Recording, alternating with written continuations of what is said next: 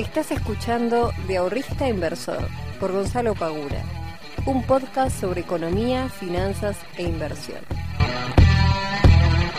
Muy buenas tardes, muy buenos días y muy buenas noches para todos y para todas. Bienvenidos y bienvenidas a un nuevo capítulo, a un nuevo podcast de Invertir en Conocimiento. Para los que no me conozcan, mi nombre es Gonzalo Paura, soy el fundador de IEC y responsable de traerte todas las semanas contenidos interesantes sobre finanzas, sobre economía, sobre inversiones que te puedan ayudar a vos a poder lograr tus objetivos económicos.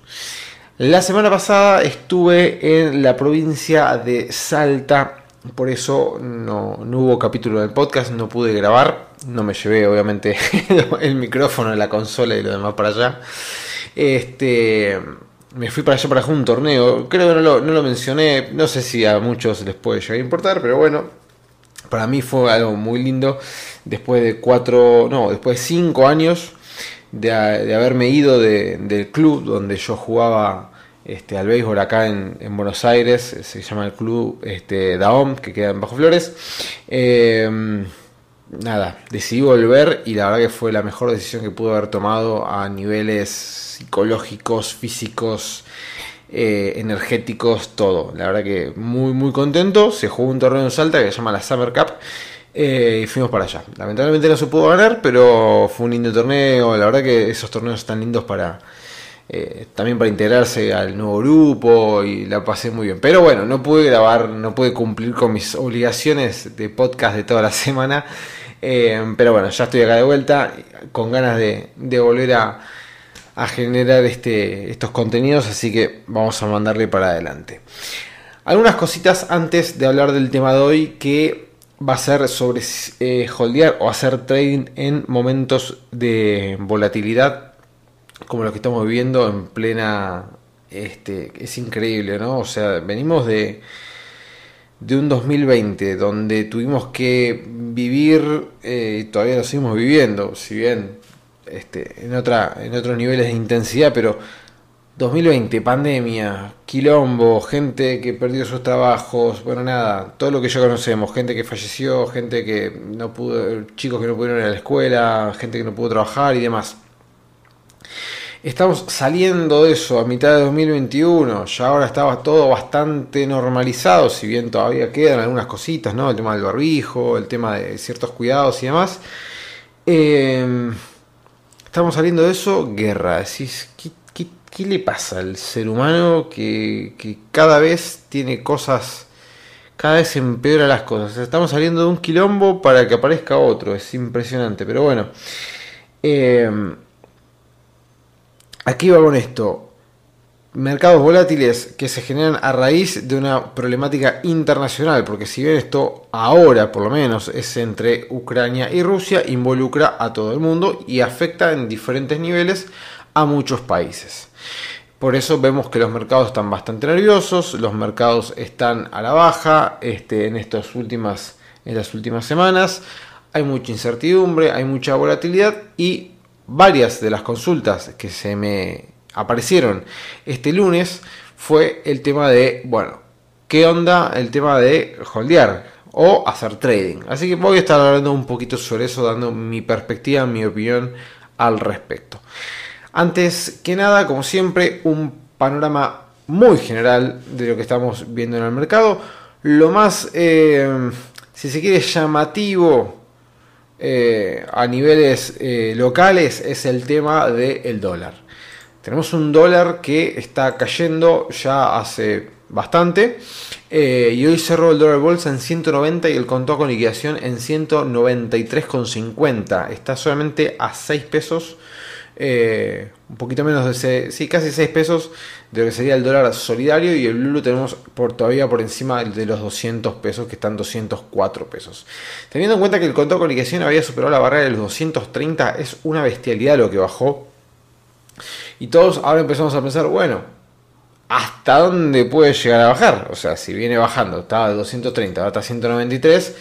Y ahora es cuando muchos empiezan a pensar, bueno, esto va a seguir bajando y bajando, bajando. Bueno, eh, ¿puede seguir bajando? Sí, tranquilamente. O sea, tranquilamente podría llegar a bajar. Tengamos en cuenta también que del otro lado la moneda norteamericana se está por transformar en una de las monedas eh, o la moneda, eh, por lo menos en términos de moneda fiat, eh, más fuertes del mundo. Este, está, a ver, vamos a buscarlo. Tengo la compu enfrente, obviamente.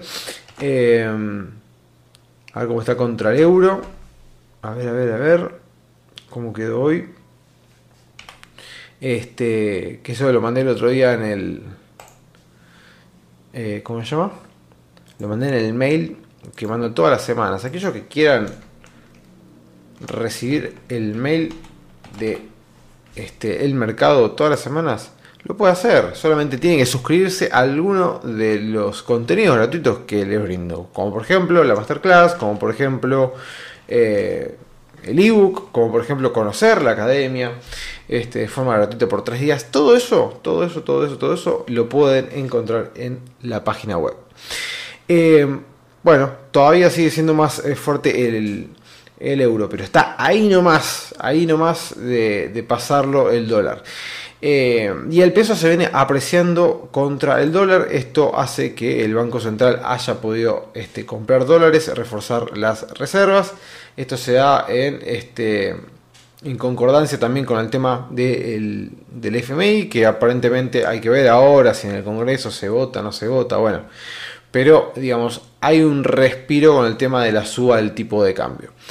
Eh, lo que sí, lo que sí, no se duerman, porque nosotros ya sabemos que como baja, sube, ¿sí? Y para subir siempre está, está a la orden del día, o sea que si ustedes están pensando en comprar dólares porque en abril se tienen que ir de viaje y van a empezar a especular con la compra de dólares, no se duerman, porque un día hoy está 193, mañana quizás está 190, pero quizás también vuelve a 200.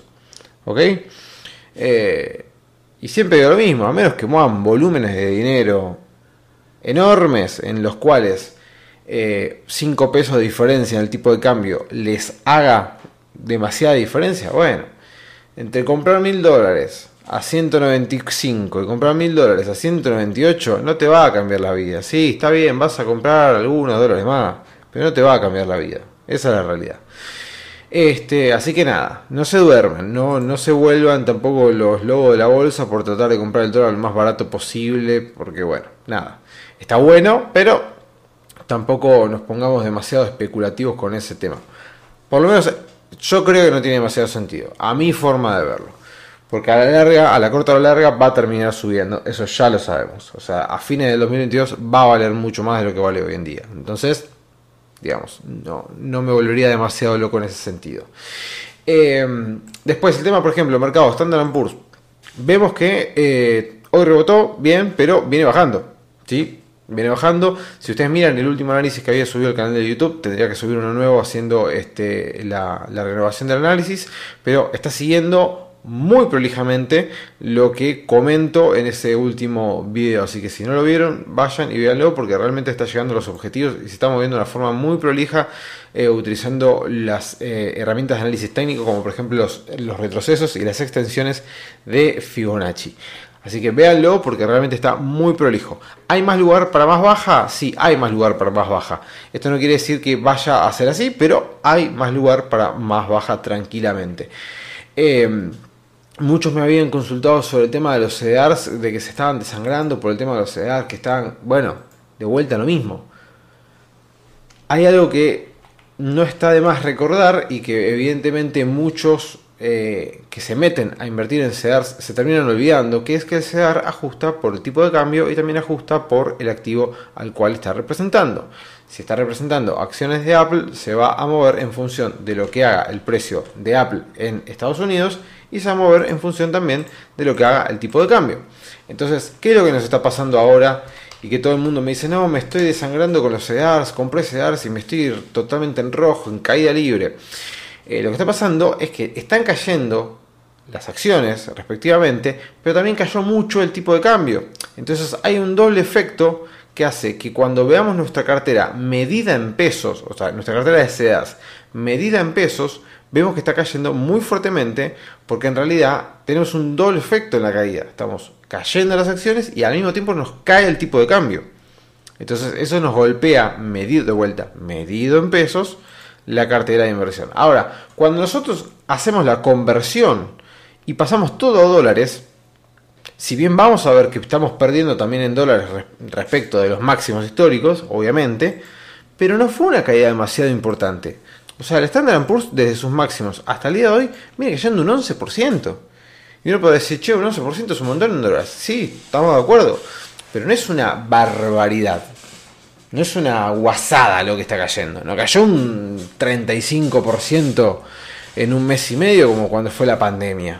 Cuando, se, cuando fue todo el quilombo de la pandemia en marzo de 2020. Eso sí fue una caída estrepitosa. Acá tiene una caída, hay un rebote, otra caída, hay otro rebote.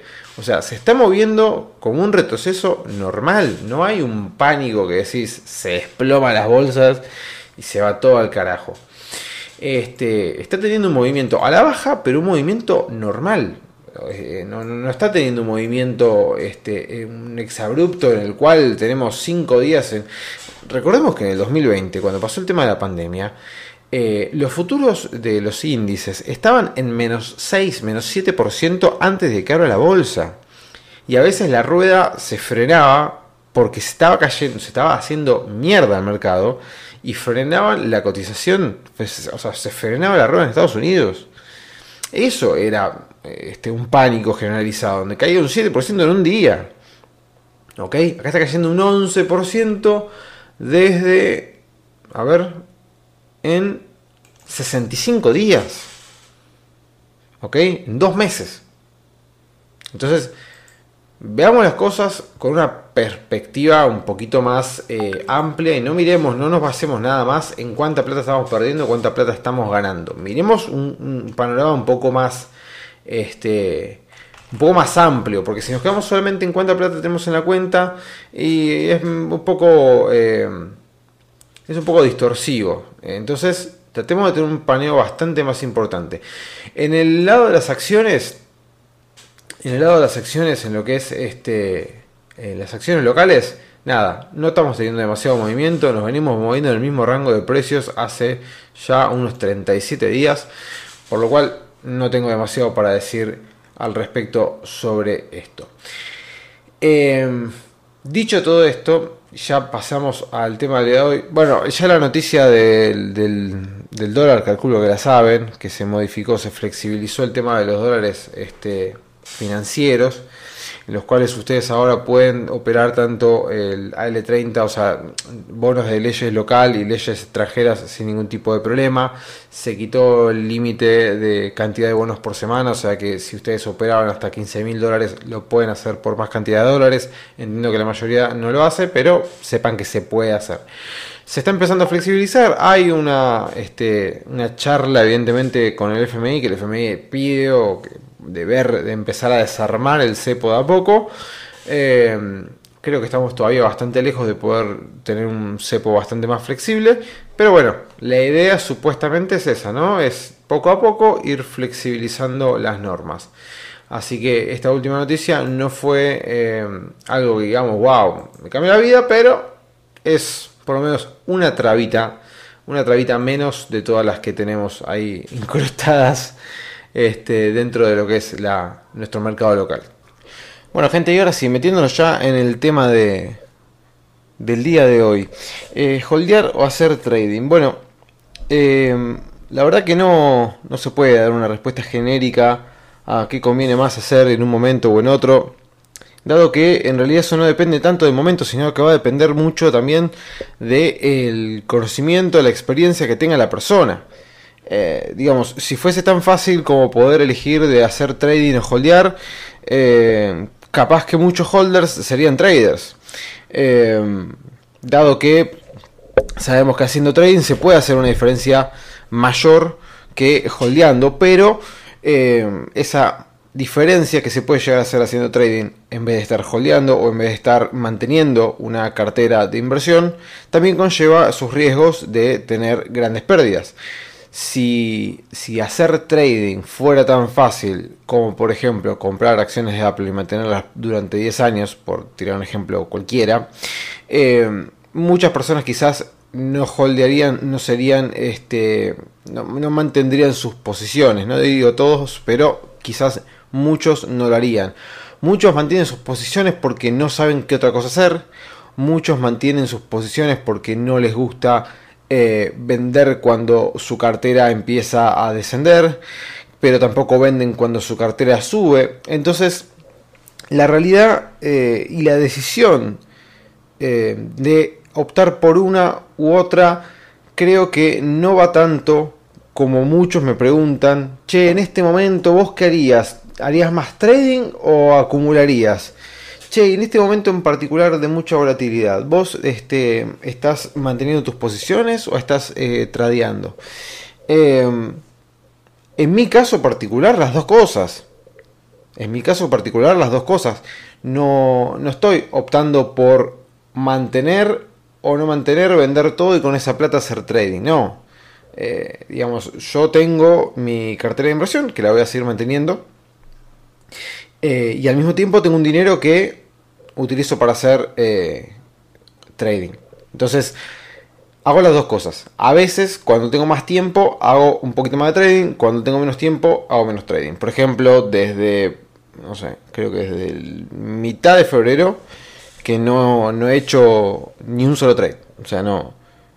Miro, sí, cómo están las posiciones, miro cómo está el mercado, todo. Voy evaluando cosas, pero no me puse a hacer trading eh, ni el mismo día, ni en algunos días, nada. Eh, ¿Por qué? Porque no tuve el tiempo suficiente, me fui a Salta, no tuve ganas, tuve ganas de otras cosas, qué sé yo. Eh, pero la realidad, me ah, por lo menos me parece a mí que hacer trading o mantener posiciones no depende tanto del momento, sino depende más de las capacidades de cada uno, de, las, de la estrategia que cada uno tenga para invertir de la experiencia, del conocimiento que tenga cada uno para invertir. Me parece que va más por ese lado que por una cuestión de en este momento en particular debo hacer más trading porque el mercado está más volátil. En este momento en particular debo mantener mi cartera de inversión porque la volatilidad ha bajado. Si bien es cierto que los mercados cuando ganan volatilidad son buenos momentos para hacer trading, dado que el precio se mueve eh, en una cuantía mayor, eh, si le erramos, tomamos al horno. O sea, es tan fácil como eso. Hacer trading en mercados muy volátiles, si le pegaste, o sea, si acertaste la entrada y, acertaste la salida, fantástico. Ahora, si la entrada fue fallida este, y tenés un par de fallidos eh, consecutivos, y bueno, va a empezar a temblar el pulso, vas a estar un poquito más complicado. O sea, eh, está buenísimo hacer trading en mercados volátiles. Eh, por eso se hace mucho trading, por ejemplo, en mercados como los futuros, de opciones y demás, mercados apalancados. Eh, pero hay que saber que si le erraste, vas a estar en una situación más compleja. yo creo que aquellas posiciones que nosotros consideramos que son fuertes, aquellas posiciones que consideramos que nos gusta mantener porque son empresas que que a lo largo del tiempo han dado buenos resultados, yo creo que eh, reventarlas para ponerte a hacer con ese dinero trading y evidentemente no estás eh, no estás teniendo muy claro cuáles son tus objetivos en la cartera de inversión o por lo menos al momento de conformarla. Me parece que eh, si a la primera baja que se te presenta te empezás a plantear de vender tus posiciones que tenés este, en acciones o lo que sea para ponerte con ese dinero a hacer trading, evidentemente creo que no tenés muy claro cuál es tu objetivo de inversión, cuál es tu aversión al riesgo y cómo funciona el mercado en su conjunto. ¿Por qué digo esto? Porque generalmente no, siempre pasa de que llegan las consultas en momentos de bajas, ¿no? O sea, cuando el mercado está bullish, nadie dice nada, nadie consulta nada, somos todos felices, fantástico. Ahora, cuando el mercado empieza a recortar, todo el mundo se empieza a desesperar, todo el mundo empieza a dudar, todo el mundo empieza a eh, angustiarse, a no sé. Y el mercado es eso, o sea, el mercado es un sub y baja constante, no, no es una escalera al cielo, o sea, eh, es un sub y baja, es así. Si fuese una escalera que constantemente va subiendo, digamos, no, no podría existir el mercado. Eh, es un mercado que sube y que baja, que sube y que baja. Los mercados de renta variable son así van a subir y van a bajar, y va a haber momentos que están bajando y va a haber momentos que están subiendo. La suba del 2021 de lo que fueron las acciones norteamericanas fue muy extensa, fue, eh, muy poco volátil, eh, pero fue en continuo crecimiento. Entonces eso aquellos inversores que han entrado al mercado en el 2021 los ha mal acostumbrado a algo que no es así en el común de los años. O sea, ustedes si se fijan en el común de los años, de, no sé, cualquier índice, ya sea Argentina, Estados Unidos, el alemán, inglés, lo que fuere, eh, no es una escalerita constante que va subiendo. Vas a tener un serrucho en el medio. Eh, el tema es que muchos, eh, cuando aparece ese serrucho, cuando aparece esta baja como ahora, que está bajando un 11% desde sus máximos, empiezan a dudar, empiezan a ver que la cartera baja y empiezan a decir, bueno, no, esto de holdear no sirve, esto de mantener una posición no sirve, me voy a pasar al trading. Cuando se pasan al trading y no tienen experiencia y se pasan con su cartera que tenían en acciones, por ejemplo, generalmente se terminan pegando un lindo palo.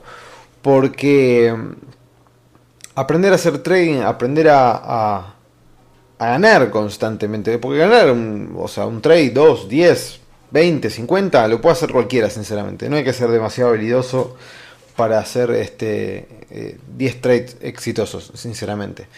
Eh, el tema es, que lo puedas hacer todos los días o todos los meses y que todos los meses ganes. Eh, entonces muchas personas se resignan con el hecho de comprar una acción y mantenerla, porque ello es muy pasa muchísimo, yo lo veo demasiado este demasiado a menudo el hecho de que vienen y dicen, no, bueno, yo voy a comprar eh, Microsoft y la voy a mantener durante 10 años porque en 10 años yo me quiero mudar y comprarme mi casa. Bueno, fantástico. Ahora, compran Microsoft, pasan dos meses, empieza a retroceder, empiezan a dudar, la venden. Y empiezan a hacer trading. Dicen, no, entonces esto no es lo mío, yo no puedo mantener las posiciones, necesito comprar y vender y se pasan a hacer trading. Y después se dan cuenta que no tienen el conocimiento suficiente, nunca armaron una estrategia de trading, no la han testeado, armaron una que ven en, YouTube, el tipo les dice, no, esta es la estrategia más, este, más rentable que vas a poder llegar a encontrar en el mercado. La imitan, no la testean, no se fijan, no hacen, este, no se toman un tiempo pertinente para probarla, para ponerla a prueba, empiezan a hacer trading, tienen algunas operaciones exitosas, otras no. empiezan a buscar más videos en YouTube, encuentran otras estrategias, las vuelven a probar, eh, sin hacer un testeo previo, de vueltas, y así es una rueda constante. A todo esto pasa un tiempo importante y eh, Microsoft que había caído en su momento, ahora está un 20, un 25% arriba de lo que le había comprado en su momento y esa persona ahora haciendo trade no ha ganado dinero.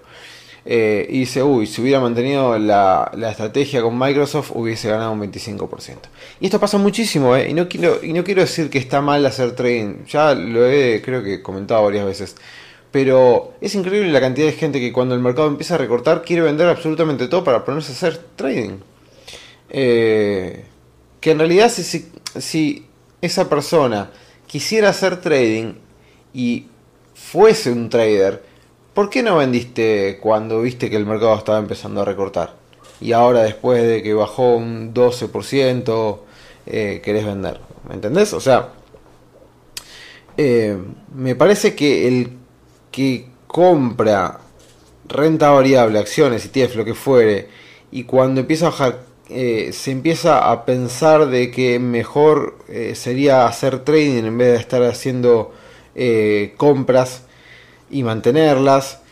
Eh, generalmente no, no está viendo que si él ya fuese trader o si quisiera hacer trading, ya esas posiciones las tendría que haber eh, vendido tomando ganancias y aprovechando las bajas para, para abajo.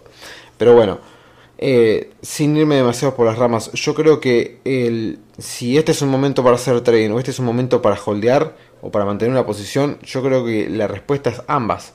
Eh, si las posiciones que vos tenés son fuertes, si no son en empresas basuras, si no son en eh, los famosos galpones, como muchos los llaman acá, acá en Argentina, aquellas empresas que no tienen nada dentro, eh, si son en empresas sólidas, no veo la razón, sinceramente, para vender. A menos que, que, quieras la plata, ya quieras tomar ganancias y bueno, la quieras gastar o quieras utilizar en otra cosa. Pero si no tenés nada visto eh, que pueda ser una mejor opción de inversión que las que ya tenés, yo no veo sinceramente eh, por qué debería venderlas. Eh, y también opino que es un buen momento para hacer trading, sobre todo en el mercado de criptomonedas que tiene una alta volatilidad como para poder aprovecharlos y hacer una buena diferencia. Por lo cual, y para concluir, momentos de alta volatilidad, yo creo que no son necesariamente momentos en los cuales tengamos que salir a reventar nuestra cartera de inversiones para ponernos a hacer con ese dinero trading. Se puede hacer las dos cosas al mismo tiempo. Se puede seguir acumulando en empresas que nosotros consideremos que son sólidas y se puede también hacer trading con una parte de nuestro capital. Generalmente aconsejo que lo hagan con una parte del capital acotada para que si lo llegan a perder no sea una eh, proporción importante de su cartera y no los lastime financieramente hablando eh, a sus inversiones. Gente querida, como siempre ha sido un placer grabar un nuevo podcast con ustedes. Les pido que pasen por las redes sociales, por Instagram, por YouTube, eh, por TikTok, me sigan porque ahí voy subiendo contenido. Ya sé que hace un par de, de, días que no subo, pero les prometo que me voy a poner las pilas nuevamente con eso. Les mando un muy fuerte abrazo, nos vemos la próxima. Chao.